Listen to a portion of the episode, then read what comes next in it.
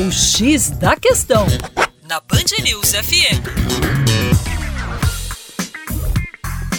Olá, ouvinte Band News, como vai? Tudo bem? Com você, o Juninho Lopes, professor de Geografia aqui do coletivo Terra Negra. E hoje, na nossa coluna, a abordagem é sobre o Dia do Evangélico. Olha só, o Brasil, que é um país laico pluriconfessional, ou seja, não existe uma religião oficial mas é permitido sim manifestações religiosas, né? O Brasil, em algumas situações aí, nós temos a comemoração do Dia do Evangélico.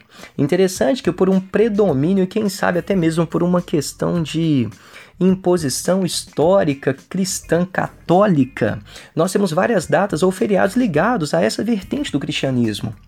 E não temos várias datas ligadas à vertente do cristianismo evangélico, né? Mas segundo o IBGE, o número de fiéis evangélicos já corresponde a 22% da população brasileira, sendo o estado do Rio de Janeiro o que tem o maior número de seguidores dessa vertente cristã. Tá? E o Dia do Evangélico é celebrado em diferentes datas, de acordo com a região brasileira. Né?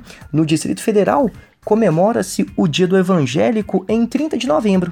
Inclusive, existe uma lei distrital que determina que esse dia seja feriado.